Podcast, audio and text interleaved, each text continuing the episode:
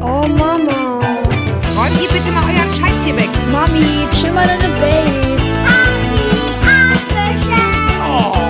Herzlich willkommen zu einer neuen Folge von Elterngespräch, dem Podcast-Talk von Eltern für Eltern. Mein Name ist Julia Schmidt-Jorzig, bin selbst Mutter dreier Kinder und habe noch viele Fragen rund ums Familienleben. Diesmal an Inken Arnzen. Sie hat zwei Kinder zur Welt gebracht. Eine Geburt war furchtbar, die andere schön. Der Unterschied, beim zweiten Mal hat sie Hypnobirthing angewendet. Was das ist und wie das geht, davon erzählt sie uns heute, denn sie hat daraus einen Beruf gemacht. Willkommen, Inken. Hallo. Es geht jetzt los. Ja, wie schön.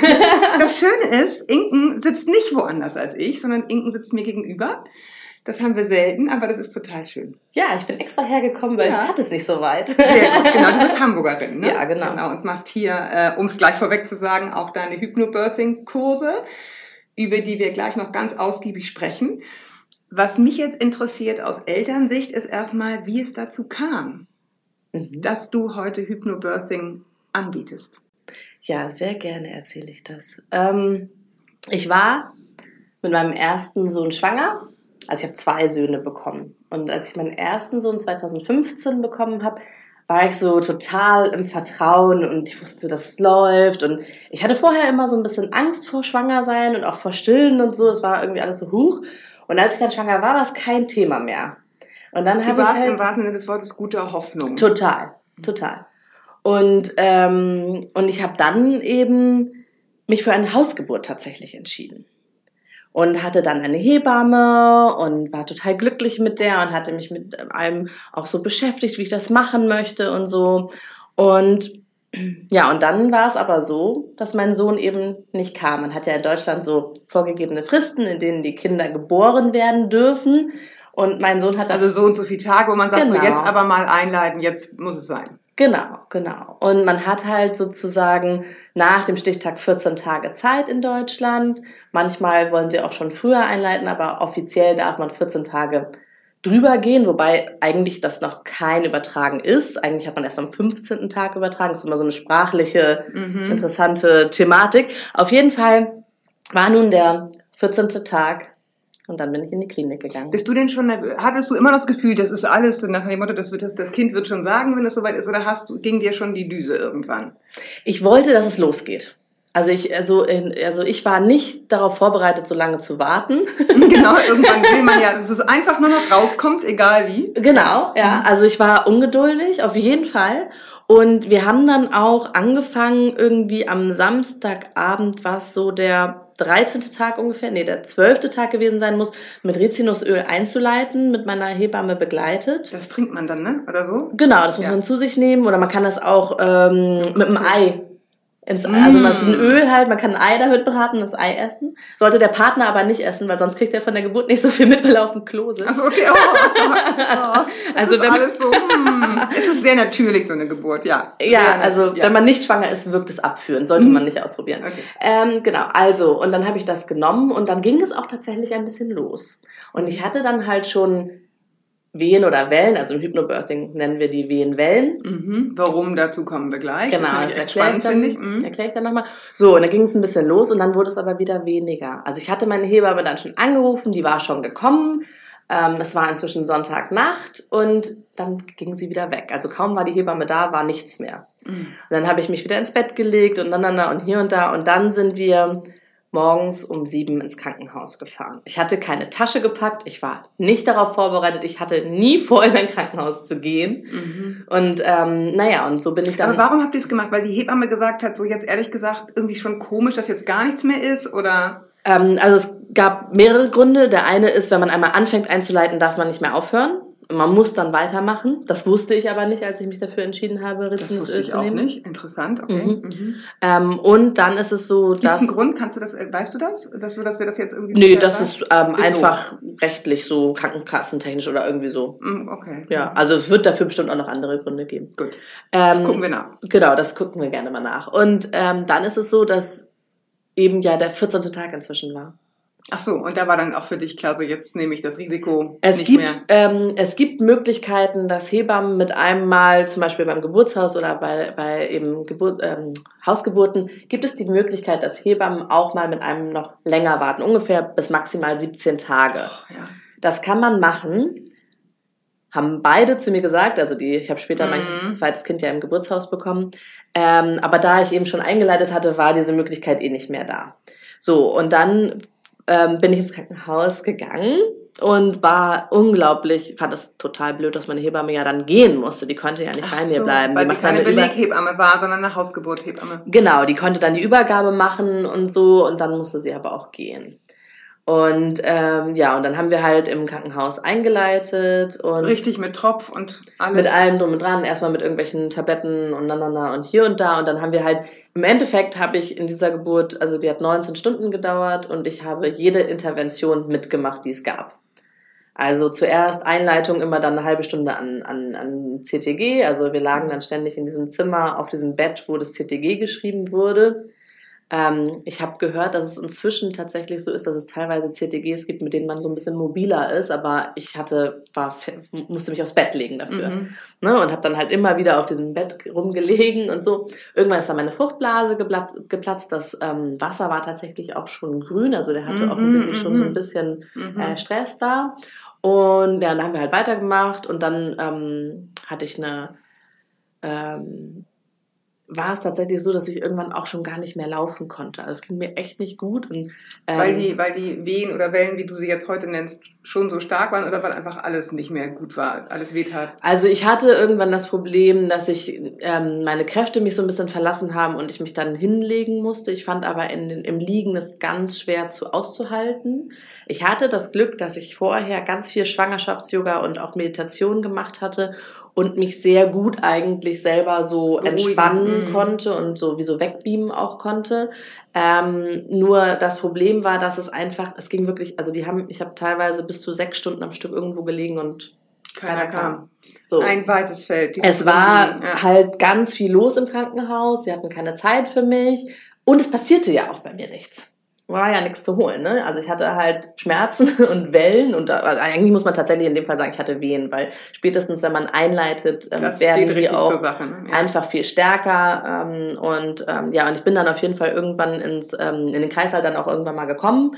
Und ähm, dann haben wir halt PDA und Wehentopf äh, gemacht im Wechsel. Und ähm, zuerst die PDA. Und naja, und dann ist oft so der Teufelskreis, dass danach dann auch der ähm, Wehentropf folgt. Und den habe ich dann auch gehabt. Und also ganz ehrlich, ähm, das Problem ist, dass im Wehentropf werden, wird ja Oxytocin ausgeschüttet und die, keiner kann sagen, das wird anders ausgeschüttet, als der Körper das natürlich macht. Der Mhm. Körper schüttet ja natürlich auch Oxytocin aus. Und keiner kann so genau sagen, wie die Frau darauf reagiert, wenn sie an den Wehentropf angeschlossen ist.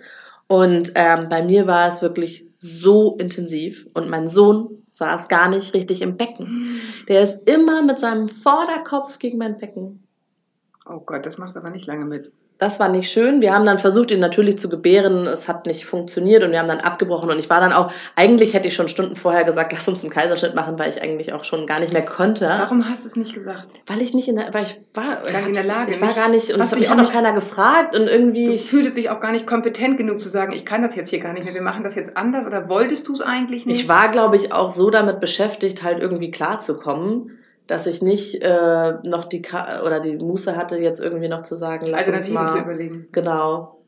So, also ich habe es irgendwie nicht formuliert. Ich weiß nicht genau warum. Ich habe es nicht gesagt. Ich hätte es ja auch schon vorher sagen können. Oder vielleicht wollte ich auch doch irgendwie es doch probieren, solange wie es möglich geht. Und dann kam der Kaiserschnitt. Und dann kann der, ja genau, dann haben wir gesagt, wir brechen ab. Mein Sohn ist tatsächlich auch aus dem Geburtskanal wieder rausgegangen dann beim Versuch des Gebärens. Und ähm, wobei er, wie gesagt, nie richtig drin saß, was ich aber erst später erfahren habe, als ich so eine, ich habe eine Traumatherapie hinterher gemacht. Und da haben wir den Geburtsbericht analysiert und da habe ich dann auch gecheckt, dass er einfach mit dem falschen Teil des Kopfes versucht hat, durchzukommen. Und ähm, ja, und dann hatte ich einen Kaiserschnitt und ähm, ich war ja wach dabei und für mich war es tatsächlich so, dass ich durch diese ganzen Entspannungstechniken, die ich vorher gelernt hatte, mich super gut ähm, eben auch so, wie so wegbeamen konnte, ganz tief entspannen konnte. Und das hat es mir sehr erleichtert, weil einfach die Zeit sich auch dann anders verzerrt. Mm. Und ähm, das war für mich super, super gut in dem Augenblick einfach sozusagen den Eingriff, mich selber so wegzu, mm. ja, wegzubeamen, ist eigentlich schon das richtige Wort dafür, weil ich halt dadurch gar nicht, ich war in dem Augenblick dann ja auch gar nicht mehr richtig ansprechbar und habe einfach geguckt, dass ich mich ganz doll runterfahre. ja, zur Ruhe kommst. Genau. Ich habe mal gesungen beim Kaiserschnitt. Also das ist auch schön. Das ja. war sehr schön, weil dann haben nämlich alle mitgesungen. Also ich war oh, so aufgeregt beim, beim dritten, dass ich wirklich wusste ja, was kommt und dachte so, oh Gott, ist jetzt irgendwie alles nochmal, was mache ich denn, was mache ich jetzt? Und dann habe ich irgendwie angefangen, äh, komm lieber Mai und mache. Und dann habe der, der Anästhesist und die, die Ärzte, die haben wirklich rührenderweise alle mitgesungen. Ach, das ist ja, es war wirklich echt schön. Ja trotz allem dann irgendwie schön. ja, aber du sagst, äh, im Endeffekt war es für dich nicht schön. Du hast deine Traumatherapie Nein. machen müssen danach. Du hast so eine Wunschgeburt gehabt, die du dir vorstellst. Mhm. Und es ist wie immer, aber das weiß man ja vorher nicht, irgendwie alles anders gekommen. Und das hat auch was mit dir gemacht. Ja, total. Also ähm, ich glaube, das größte Problem war, dass ich eben gar nicht darauf vorbereitet war, dass ich gar kein Wissen hatte. Ich wusste gar nicht, was im Krankenhaus passiert, was die Routinen da sind und nichts. Und im Endeffekt habe ich mich in dem Augenblick, wo ich ins Krankenhaus gekommen bin, wie so nicht mehr richtig selbstbestimmt gefühlt und mich quasi wie auf den Rücksitz meiner eigenen Geburt gesetzt. Also ich habe quasi gesagt, hier macht mal, ich, ich hatte den Plan bis hierher, jetzt ist der Plan genau, gescheitert, jetzt, jetzt müsst ihr das machen. Mal. Ja. Und das ist natürlich auch eine total kraftlose Position sowieso. Ähm, und ähm, ich glaube auch, dass das eins der ähm, Probleme oder Themen ist, dass halt ähm, wir irgendwie alle auch so selbstbestimmt eigentlich durch unser Leben gehen hier in Deutschland. Ne? Wir mhm. leben so ein selbstbestimmtes Leben. Wir sind es ja gar nicht gewöhnt, nicht selbstbestimmt zu sein. Zu, zu, äh, und viel länger als unsere Eltern früher. Ne? Ja. Also wir kriegen die Kinder ja später. Das heißt, wir haben nicht mit Anfang 20 ein Kind und genau. haben das gar nicht erst gelernt. Äh, dass dann alles anders ist, sondern wir sind dann irgendwie Anfang Mitte 30. Genau. Und sind halt schon so total gesettelt im Leben und glauben halt, wir wissen, wie das Leben läuft und wo es lang läuft. Und dann kommt man plötzlich in diese Situation und rechnet gar nicht damit. Mit ähm, der archaischen Kraft, die dann alles aus den Fugen hebt, ja. Ja, also man, woher soll man es auch wissen, ne? Also woher soll ich wissen, was wirklich auf mich zukommt und so weiter und, ähm, und für mich war dann einfach klar, also ich wollte tatsächlich kein zweites Kind, weil ich die ähm, Geburt ja, so unschön fand. Hast du eine richtig postnatale Depression gehabt? Nein, mhm. nein. Das nicht. Ich habe ähm, auch viel darüber gesprochen. Ähm, es ging mir auch danach super gut mit meinem Kind. Also wir hatten eine ganz, ähm, wir hatten ähm, eine richtig gute Zeit auch miteinander. Und mhm. klar, das Wochenbett war eine Herausforderung, keine Frage. Haben wir aber gut gewuppt und ähm, und nee, sowas gar nicht. Es war aber einfach so, dass ich hatte das dann auch so ein bisschen aufgearbeitet und dann bin ich aber tatsächlich wie so aus Versehen wieder schwanger geworden. Natürlich war es nicht aus Versehen, denn äh, das wäre mir aus Versehen nicht passiert. Also es war schon so, dass wir so das drauf ankommen lassen haben. Mhm. Ja? Und dann bin ich wieder schwanger geworden. Ich hätte aber mich nicht so richtig bewusst dafür entscheiden können. Mhm. Und dann habe ich gesagt, okay, so weit hatte ich mich damit beschäftigt und ohne schwanger zu sein war das okay. Aber jetzt, wo ich wieder schwanger bin, brauche ich mehr. Dann habe ich gesagt, was mache ich? Und dann habe ich halt ähm, ähm, diese Traumatherapie gemacht, was nur zwei Sitzungen waren, was aber super gut für mich war, weil ich halt. Was macht man da? Ja, wir haben tatsächlich meinen Geburtsbericht ähm, sind wir durchgegangen. Also ich habe den Geburts. Wer ist wir? Wer macht sowas? Traumatherapien? Ähm, na, es gibt halt ähm, Therapeuten, die das anbieten. Kann man im, spezialisiert. Genau, genau. Kann man im Endeffekt auch ähm, googeln. Es gibt hier auch ähm, eine, die ich, also es gibt mehrere auch in Hamburg und eine, mit der ich dann halt eben mhm. gearbeitet habe, die auch ähm, ich fand sie sehr gut. Mhm. Und ähm, es ging, wie gesagt, auch relativ schnell. Also wir haben nur zwei Termine gebraucht. Manchmal braucht man auch länger. Aber für mich war das nach den zwei Terminen auch okay. Also, also überhaupt erstmal verstehen, was ist da eigentlich ja. abgegangen. Ja, äh, kapieren, warum war, der, warum war das alles so. Das hilft, hat dir schon sehr geholfen. Auf jeden Fall. Das war super gut. Und, ähm, und auch zu wissen, dass sie im Krankenhaus, sie haben nichts falsch gemacht. Die haben ja an vielen Stellen wirklich viel Raum und Zeit gegeben. Und es war halt so, wie es war. So. Und es war für mich nicht schön. Und dann habe ich aber gesagt, okay, und wie kann ich mich jetzt aufbauen, dass ich wieder ins Vertrauen komme? Und ich hatte mich tatsächlich schon bei meiner ersten Geburt ein bisschen mit Hypnobirthing beschäftigt. Ich hatte das Buch schon so ein bisschen gelesen und auch so ein paar von den Hypnosen gehört aber es war nicht richtig angekommen. Mhm. Und ähm, ich habe dann gesagt, jetzt mache ich es richtig und habe dann einen Kurs gebucht, wo ich hingegangen bin und habe dort dann eben diesen Hypnobirthing-Kurs zusammen mit meinem Mann gemacht. Das kleine Aha. Angst verstärkt Schmerzen und Schmerzen lassen wiederum die Angst wachsen, nicht nur während der Geburt. Hypnobirthing-Kurse sind darauf ausgelegt, diesen Kreislauf von Angst und Schmerz zu durchbrechen und dadurch Schmerzen zu verringern. Um Ängste vor der Geburt zu vermeiden, setzen die Kursleiter stark auf Aufklärung. Zum einen geht es darum, wie sich die Geburtshilfe und die Rolle der schwangeren Frauen über die Jahrhunderte entwickelt haben. Denn in dieser Entwicklung liegt wohl einer der Gründe, warum das Bild der schmerzhaften Geburt so stark in der Gesellschaft verankert ist. Beim Hypnobirthing verzichtet man auf negativ behaftete Begriffe wie Wehen und ersetzt sie zum Beispiel durch den Begriff Wellen. Komplikationen werden so zu besonderen Umständen. Viel Raum nehmen Entspannungsmethoden und Techniken der Eigenhypnose ein. Die Frauen lernen, sich während der Geburt selbst in einen Trancezustand zu begeben, um möglichst entspannt zu bleiben. Dazu werden verschiedene Visualisierungen verankert, indem man ganz bewusst schöne Bilder vor dem inneren Auge aufruft bzw. aufbaut. Atemtechniken für die verschiedenen Phasen der Geburt gehören ebenfalls zum Kursprogramm. Oft arbeiten die Trainerinnen aber auch damit, Anker zu setzen, die die Frauen durch die Wellen, also das positivere Wort für Wehen, begleiten. Ein Anker kann zum Beispiel ein Geruch sein oder ein sanfter Druck auf eine Schulter, durch den dann Entspannung ausgelöst wird. Außerdem werden die Frauen ermuntert, Dinge mit in den Kreißsaal zu nehmen, die ihnen ermöglichen, sich einen eigenen Raum zu schaffen. Kerzen, Lampen, die gemütliches Licht machen, Decken oder Musik. Oder sich eine Art Ritual zum Ankommen zu überlegen. Zum Beispiel eine Hypnose zum Entspannen. Hypnobirthing enthält Elemente wie Massagen, die das Paar sowohl in der Geburtsvorbereitung als auch während der Geburt gemeinsam durchführen soll. Der Partner ist insgesamt stärker eingebunden als bei normalen Geburtsvorbereitungskursen.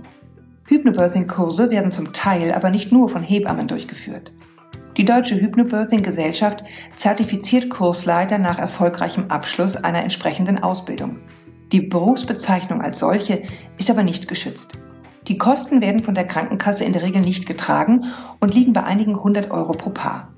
Alle Übungen sollten möglichst regelmäßig allein oder gemeinsam zu Hause wiederholt werden, damit bei Geburtsbeginn die Atmung und Entspannung ganz automatisch abgerufen werden können.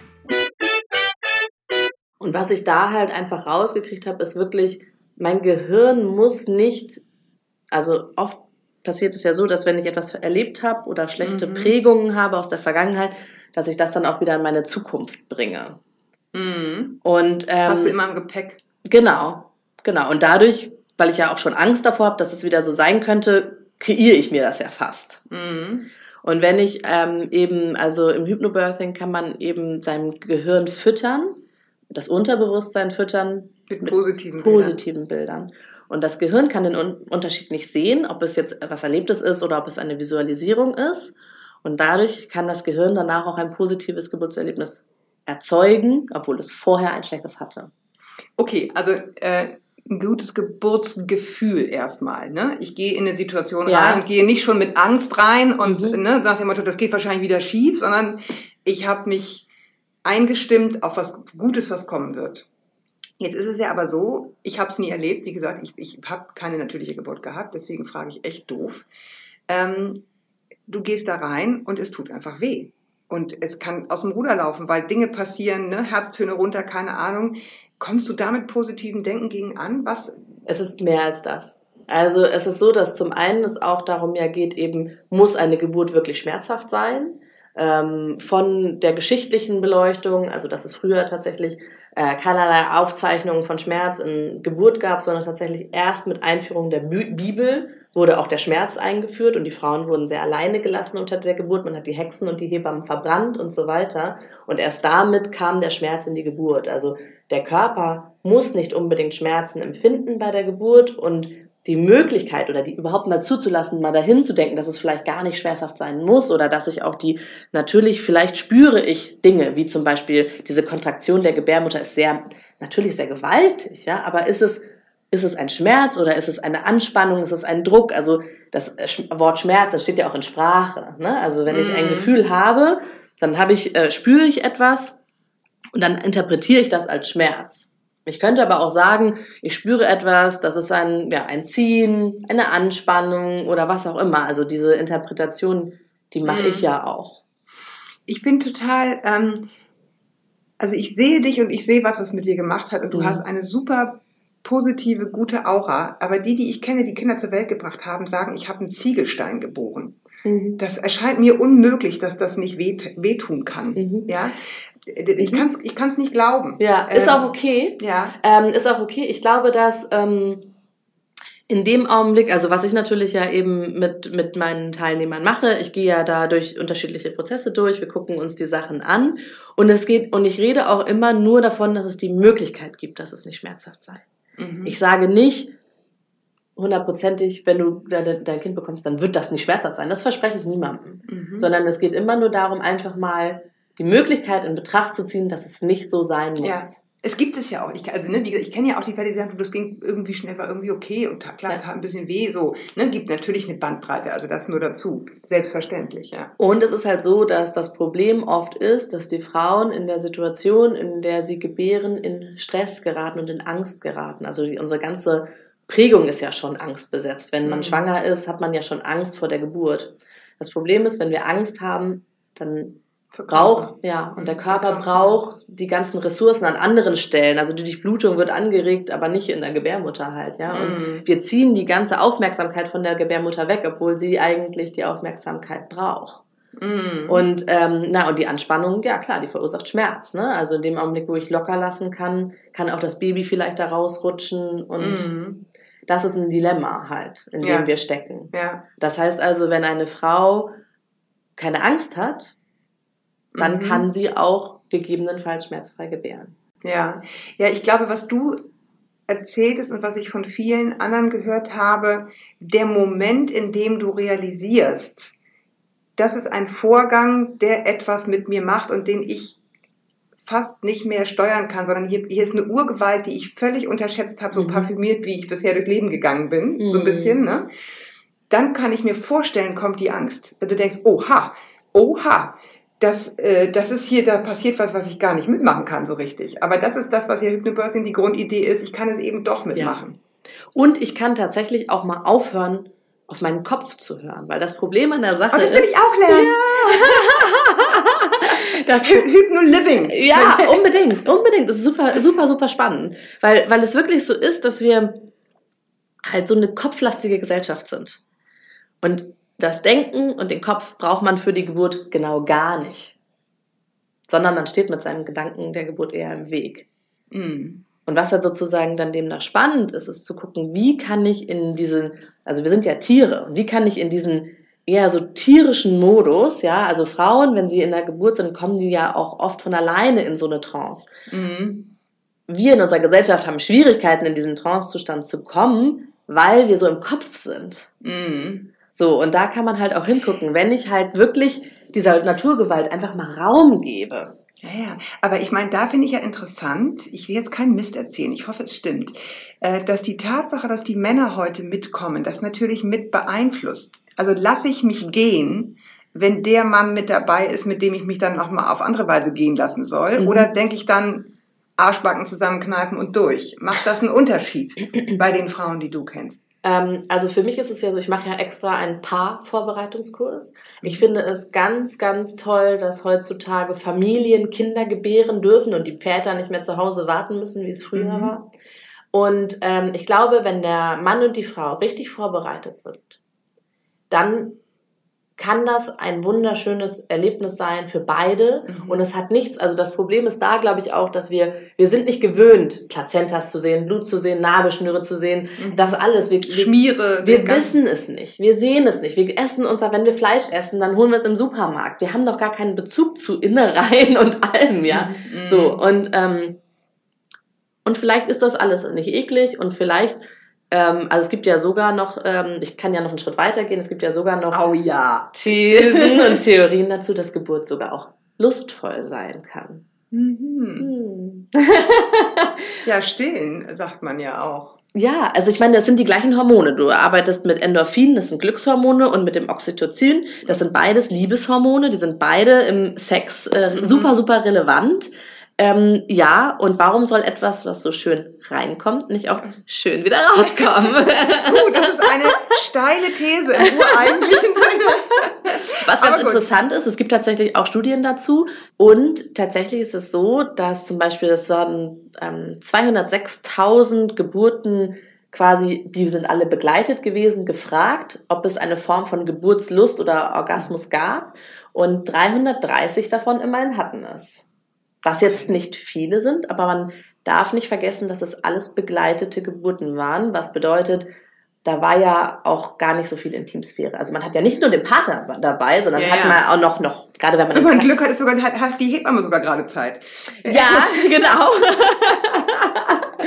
also man ist ja oft unter der Geburt ähm, eben nicht so in so einer intimen Umgebung und demnach, oder fühlt sich vielleicht dann in dem Augenblick nicht so an. Und ähm, ich könnte mir tatsächlich vorstellen, oder ich bin mir sogar sicher, dass die Zahl der Frauen, die lustvoll gebären, viel, viel höher wäre, wenn erstens der Raum dafür da wäre, also die Intimität. Und zweitens, wenn auch darüber gesprochen werden würde. Also ja, das fand ich ganz interessant, was du sagtest. Und in der Tat macht es das auch gerade mit mir, obwohl es mich nicht mehr betreffen wird. Es öffnet eine Tür zu einer Vorstellung, die man sonst nicht hat. Mhm. Ne? Du, deine Ja. Vorstellung ist, ach du Scheiße, das wird jetzt richtig wehtun. Und äh, die Vorstellung kann aber auch sein, es kann auch geil sein. Also ich meine, gut, Ja. ich habe noch mit jemandem gesprochen, bei dem es so war. Aber ich meine, wenn du das sagst und sagst, gibt es auch, Ja. ist es eine Vorstellung, die man sich zumindest mit reinnehmen kann. Auf jeden. Fall, auf jeden Fall. Und ob es dann in dem Augenblick Platz hat oder nicht, muss man gucken. Aber einfach mal so sich zu überlegen, dass es auch so sein könnte und einfach Mhm. mal zu sagen, so vielleicht ist es nicht nur erträglich, sondern vielleicht ist es sogar schön. Ich meine, wie wäre denn das, wenn es schön wäre? Wie war es denn beim zweiten Mal bei dir? War es schön? Also beim zweiten Mal war es so, dass ich im Geburtshaus mein Kind bekommen habe. Er kam am zehnten Tag nach dem Stichtag. Mhm. Mm. Wieder Ähm. die Nerven gehabt? Ja. äh, wir haben keinerlei Einleitungen vorgenommen. Ähm, ich bin ins, ähm, ich hatte mir vorher ähm, meine Wunschgeburt aufgeschrieben und immer wieder auch im, mit Hypnosen bestärkt im Kopf. Und es war tatsächlich so, dass es genau so anfing, wie ich es auf dem Zettel geschrieben hatte. Es war abends um elf. Meine Mutter war vorher gekommen. Also du hast dir das aufgeschrieben, Ja. wie, wie deine Wunschgeburt aussähe. Das Ja. ist ein Teil der Hypnobirthing-Übung. Das ähm, genau gehört so mehr oder minder dazu. Mhm. Also es ist nicht so, dass man das jetzt immer in jedem Kurs macht. Ich habe es gemacht und ich kann es nur empfehlen und ich äh, gebe es auch als Tipp an meine Paare weiter. Visualisieren. Ja. Festschreiben. Unbedingt. Also wir machen, es gibt ganz viele Hypnosen, die sowieso, die wir im Kurs machen, die ähm, damit arbeiten, eben ähm, die Wunschgeburt zu visualisieren in der Hypnose und ich würde sozusagen noch den Schritt weitergehen und es wirklich aufschreiben und es wirklich auch täglich lesen. Mhm. Mich hat das super unterstützt und es war total abgefahren, dass es dann so ablief, wie es auf dem Zettel stand.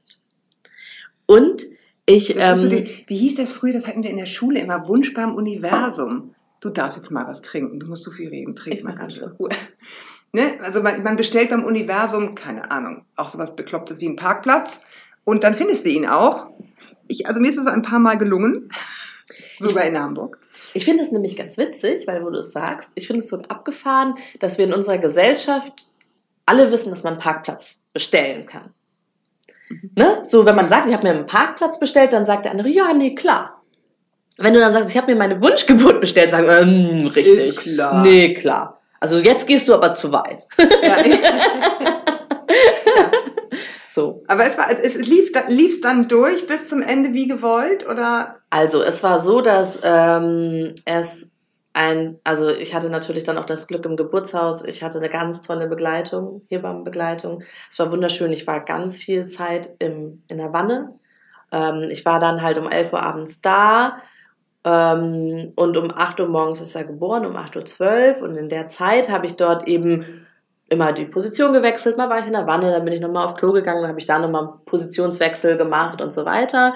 Und ähm, das war insgesamt einfach ähm, schön und ne, trotzdem natürlich eine Herausforderung. Ich will Mhm. jetzt nicht sagen, dass ich das mal so eben nebenbei gemacht habe, sondern Mhm. es war eine körperliche Herausforderung. Und es war total ähm, schön, weil ich einen super guten positiven Kontext halten konnte, weil ich sehr selbstbestimmt war, weil ich eine tolle Unterstützung hatte. Mein Mann war total entspannt Mhm. ähm, und konnte mich super unterstützen. Das ist eben auch was, was wir halt im Hypnobirthing halt lernen, wie die Partner wirklich auch zum einen Ruhe reinbringen können. Wie? Das eine ist, damit sein zu können. Das heißt also auch einfach die Frau sozusagen nicht zu bemitleiden, sondern Mhm. auch einfach mit der kraftvollen Frau sein zu können. Also mein Mann konnte auch an der Seite sitzen und einfach einen Apfel essen, ohne Probleme. Mhm, weil es einfach nicht sein Job war, sondern der hat dich in deinem Job gelassen. Das ist es so ein bisschen, ne? Ja, und es ist halt auch so, wenn, ähm, wenn ich Ruhe ausstrahle, also wir, sind, wir spiegeln uns ja, und wenn einer Mhm. Ruhe ausstrahlt, dann geht diese Ruhe auch auf mich über als Gebärende. Ne? Mhm. Und dann gibt es zum Beispiel so Sachen wie, dass der Mann ähm, durch Hypnosen, durch ähm, Berührung in Form von einer Light-Touch-Massage Endorphine auslösen kann. Das ist so eine ganz leichte Berührung am Rücken, die ähm, eben Gänsehaut auslöst und diese wiederum löst Endorphine aus. Mhm. Und dadurch wird halt diese, werden diese Glückshormone angeregt, die man braucht unter der Geburt. Und so kriegt der Mann unterschiedliche Techniken und Sachen an die Hand, dass er die Mhm. Frau unterstützen kann. Und er kann tatsächlich gegebenenfalls auch zum Beispiel sein Kind hinterher selber in Empfang nehmen, wenn er möchte. Und so welche Sachen. Das ist oft so, wenn man einem Mann das vorher sagt, bevor man den Kurs gemacht hat. Genau. meine ich. Mein Mann wollte das vorher auch nicht. Und mein Mann war übrigens bei vier Geburten dabei. Also seine Ex-Frau hat zwei Kinder mit ihm Mhm. bekommen und ich habe zwei Kinder mit ihm bekommen. Und erst bei der letzten Geburt, die er mit Hypnobirthing vorbereitet hat, war es so, dass er gesagt hat, es war ein schönes Erlebnis, er konnte im Vertrauen sein, er war nicht mehr hilflos, er konnte das Kind mit in Empfang nehmen und es war natürlich. Es war nicht so, öh, was ist denn das? Mhm. Sondern es war natürlich. Du hast dann was genau gemacht? Was ist dann Hypnobirthing in der Geburt? Du versetzt dich selber in Hypnose, wortwörtlich, in so eine Trance mit Atemtechnik oder Mhm. wie geht das genau? Genau. Genau, es gibt Atemtechnik, es gibt die Hypnosen, ähm, um sich eben tief zu entspannen. Und dann gibt es zum Beispiel noch was, was dort auch, was ich super, super wichtig auch finde, ist halt ähm, neben dem Wissen auch, die, das vermittelt wird rund um Geburt, ist halt ähm, die Affirmation. Und was ich halt, Übersetzen bitte. Affirmation heißt, dass ich quasi Selbsttäuschung. einen, so, einen ne? positiven Satz mir sage, ähm, es gibt ganz viele Affirmationen, die Hypnobirthing vorschlägt und die kann man sich entweder anhören, aufschreiben und lesen oder sich selber sagen. Und was ich zum Beispiel gemacht habe, war bei jeder Welle, was wie gesagt das Synonym für Wehe ist, Mhm. habe ich ähm, die Atemtechnik angewendet von Mhm. Hypnobirthing und habe dabei mir den Satz gesagt, ich bin weit offen und jede Welle bringt mich näher zu meinem Kind. Mhm. Das eine ging halt um die Öffnung des Muttermundes, weil du willst halt Mhm. Zentimeter haben, dann 10 Zentimeter haben, damit das Kind geboren werden Mhm. kann. Und das andere ging eben darum, ein, jede Welle ist gut, weil jede Welle bringt mich Mhm. zu meinem Kind. Und das macht einen positiven Kontext. Mhm. Und das war halt zum Beispiel was, was ich bei der ersten Geburt gar nicht geschafft habe. Ich habe es nicht geschafft. Ah, es kommt wieder, aber es tut weh. ja, ja, genau, geh vorbei. Zu. Bitte Ja. Welle, bitte Wehe.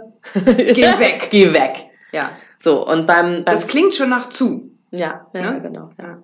Ja. Ich wollte es nicht haben.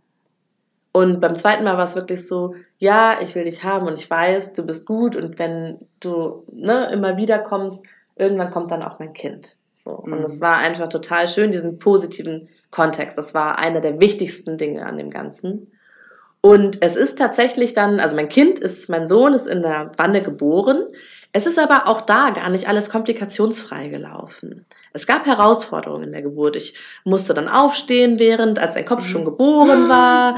Und ähm, es standen dann auch plötzlich tatsächlich ähm, ein Krankenwagen für das Kind und ein Krankenwagen für mich im, im Das hast du Geburtshaus. realisiert? Mhm. Ja, und was total toll war, und deswegen, das erzähle ich halt auch deswegen, weil es geht nicht darum, eine Bilderbuchgeburt zu haben, sondern es geht darum, mit allem umgehen zu können. Und ich hab, Mhm. bin total im Vertrauen geblieben zu mir, meinem Kind und der Hebamme. Mhm. Ich wusste, die Hebamme wird alles tun, was nötig ist. Und ich habe mich Mhm. dann tatsächlich mit meinem Kind aufs Bett gelegt und habe einfach die Zeit, diese Bonding-Phase mit meinem Kind und meinem Mann genossen.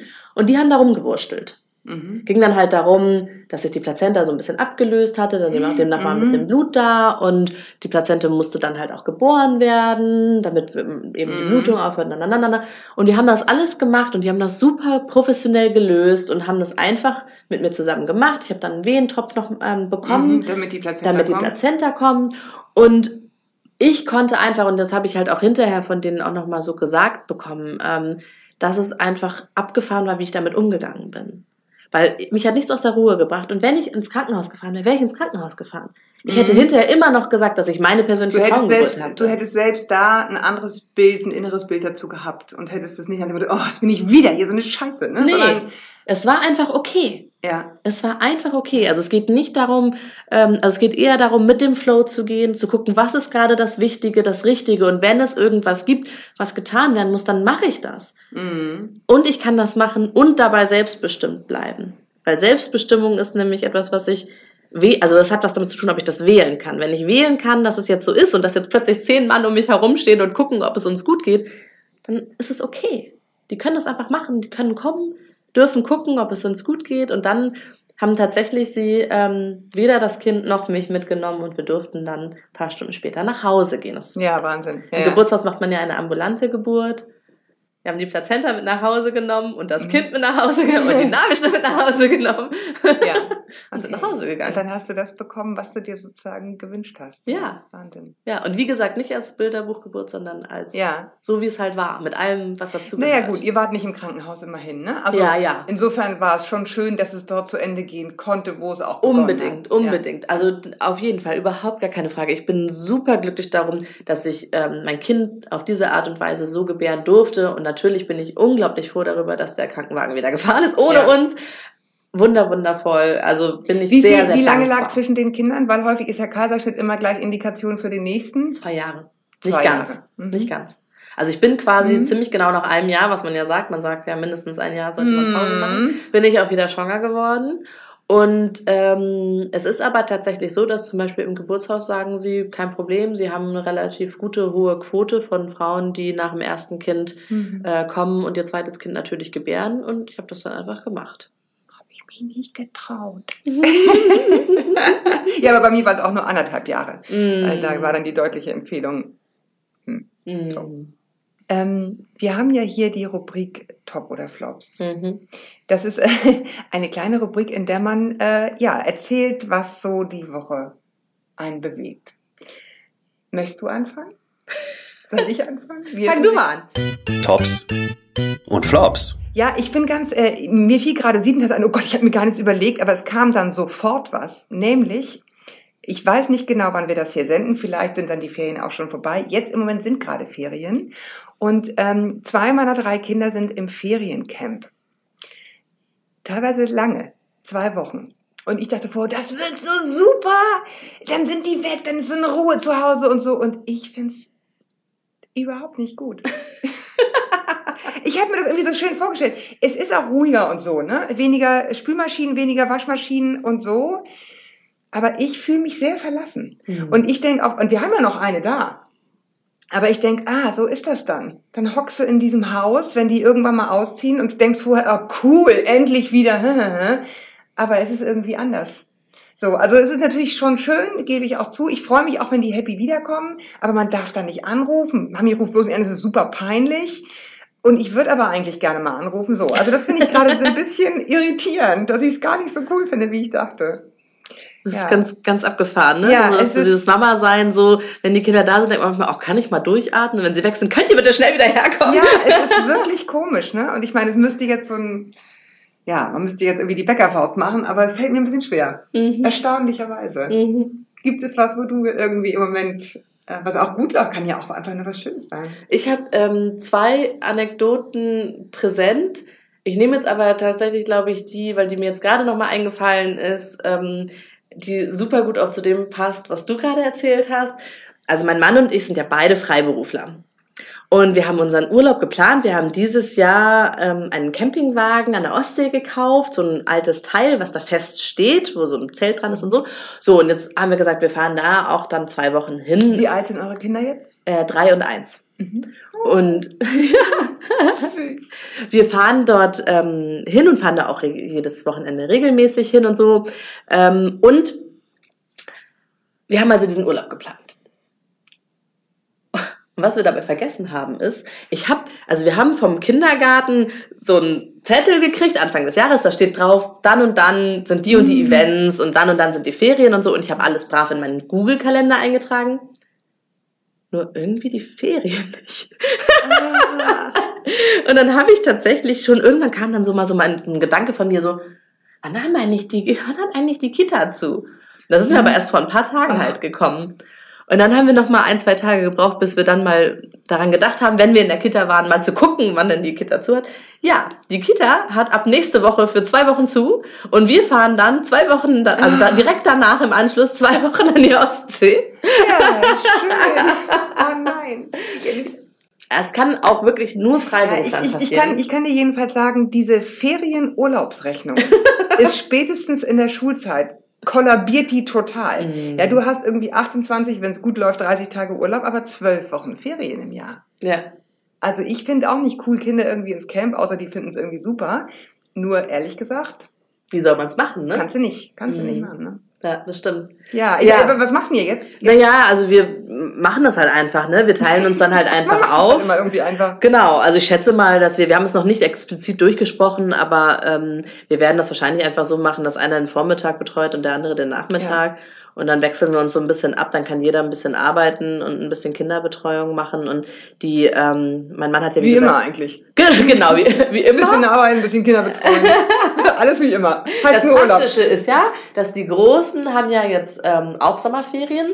Ähm, und die Lola ist ähm, die Tochter von meinem Mann, die ist 15 Mhm. und die kann auch mal ein bisschen babysitten. Ja, das ist Ne? doch perfekt. Und die war Patchwork halt- at its best, sozusagen. Genau, die hat gestern auch zum Beispiel Baby gesittet und ähm, genau, die kommt dann auch einfach mal regelmäßig rum und vielleicht kann die uns dann auch noch mal so den einen Sehr oder gut. anderen Vormittag dann. Also man kann sozusagen, ich sage es jetzt nochmal, bei dir auch trotz Urlaubszeit Hypnobirthing-Kurse buchen. Man kann lernen, wie das geht. Kann man auch woanders, aber eben auch bei dir. Ja. Du sitzt hier in Hamburg. Äh, es klingt so, als sollte man das dringend tun. Ehrlich gesagt. Bei mir ist das Thema jetzt durch, aber alle, die draußen sind und zuhören, probiert das mal aus. Hm. Für mich klingt das irgendwie so. Äh, ich freue mich total, dass du da warst. Ich fand es super spannend, immer wieder ein, ein, ein magisches Thema, finde ich. Und schön, dass das irgendwie beim zweiten Mal so gut gegangen ist. Dankeschön. Ja. Ähm, ich danke euch fürs Zuhören da draußen. Ich freue mich, wenn ihr uns abonniert, weiterempfehlt, bewertet, ganz wichtig. Ähm, wir sind jetzt auch endlich zu finden auf Spotify. iTunes waren wir schon und bei uns auf der Seite. Also hört gern weiter zu. Ahoi aus Hamburg und haltet den Kopf über Wasser. Tschüss, Ingi. Tschüss.